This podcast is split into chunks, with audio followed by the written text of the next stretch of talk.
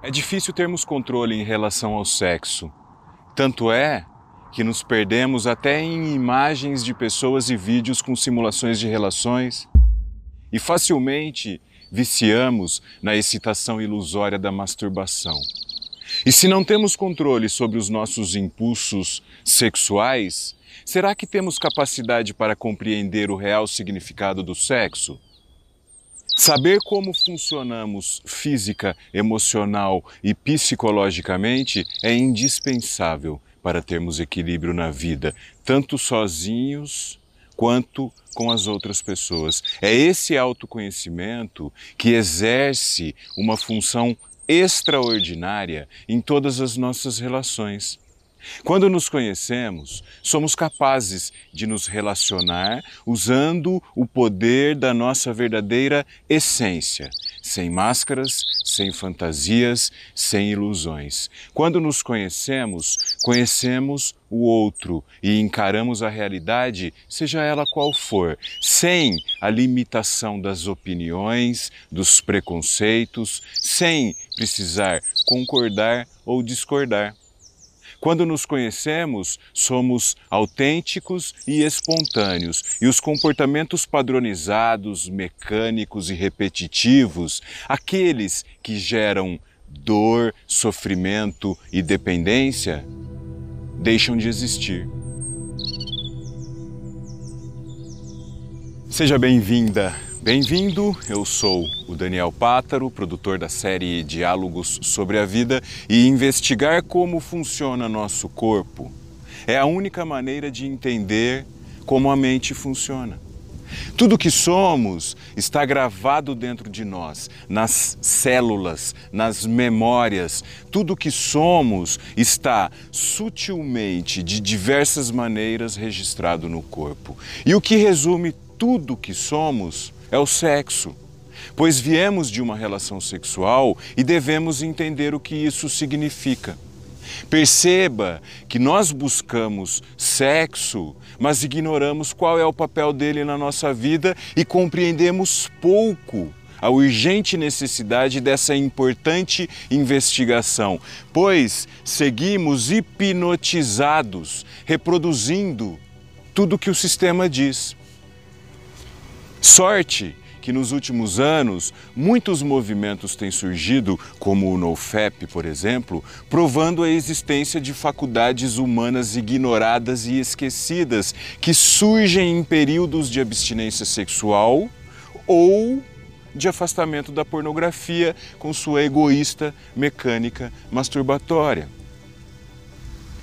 Isso nada mais é do que a realidade voltando para a vida das pessoas, que passam a não ser mais escravas da própria imaginação, com suas limitadas fantasias e ilusões. Fora desse submundo de mentiras e simulações, não resta mais nada a não ser o poder da realidade e do que somos agora, no momento presente. E isso é um importante despertar. Como já sabemos, a pornografia é usada para manter homens e mulheres reféns de influências externas que drenam a energia e o tempo das pessoas. É importante sempre lembrar que, sem a pornografia e os movimentos repetitivos masturbatórios, não mais nos hipnotizamos e não mais agimos de maneira estranha. O sexo desempenha um imenso papel na manutenção da vida nesse planeta.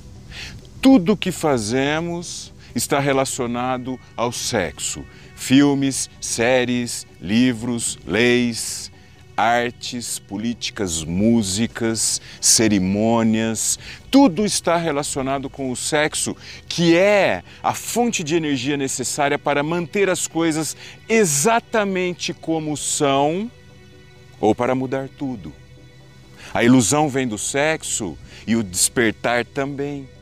É muito importante entendermos isso pois os nossos comportamentos mecânicos, repetitivos e padronizados se tornam muito perigosos quando passamos a chamá-los de vida.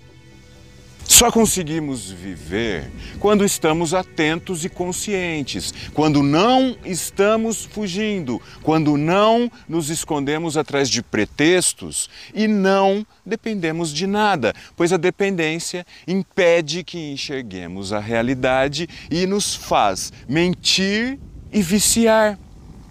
Já percebeu que o sexo é uma das coisas que mais vicia nesse mundo?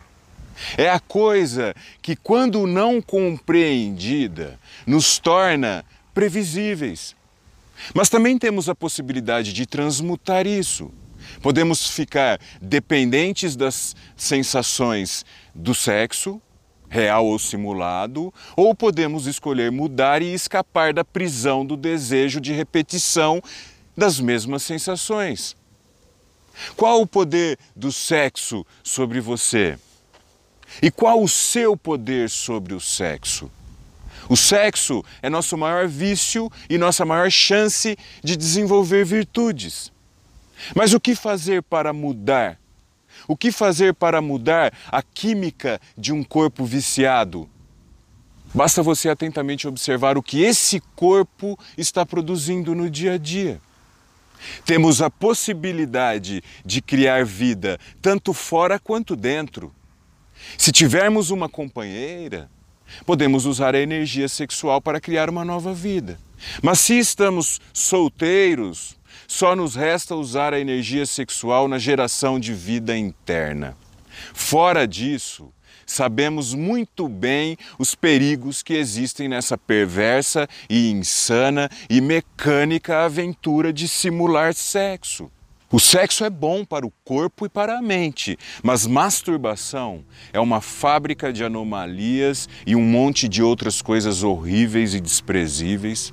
Faz a pessoa adquirir características que não são dela a pessoa deixa de ser o que é, deixa de fazer o que precisa para estagnar em todos os setores da vida, pois viciou na busca somente de excitações e estímulos sexuais. Quando desperdiçamos a energia sexual em coisas inúteis, não sobra nada para fazer qualquer outra coisa. E nesse grosseiro estado de não existência, só resta a sensação do prazer sexual, só resta buscar mais satisfação através de fantasias e da imaginação sexual. É isso que nos afasta da realidade e nos faz ser cruéis e invejosos, pois estamos atrasados no desenvolvimento como pessoa no mundo. O nosso maior desafio é sermos capazes de compreender como funcionamos, de onde viemos e o que o sexo tem a ver com tudo isso. Nessa jornada, podemos avançar, podemos permanecer imóveis e também podemos nos tornar o que não somos. Podemos nos libertar ou podemos cada vez mais aprofundar na dependência e na necessidade de satisfação dos desejos e prazeres mecânicos e repetitivos e simulados baseados em mentiras.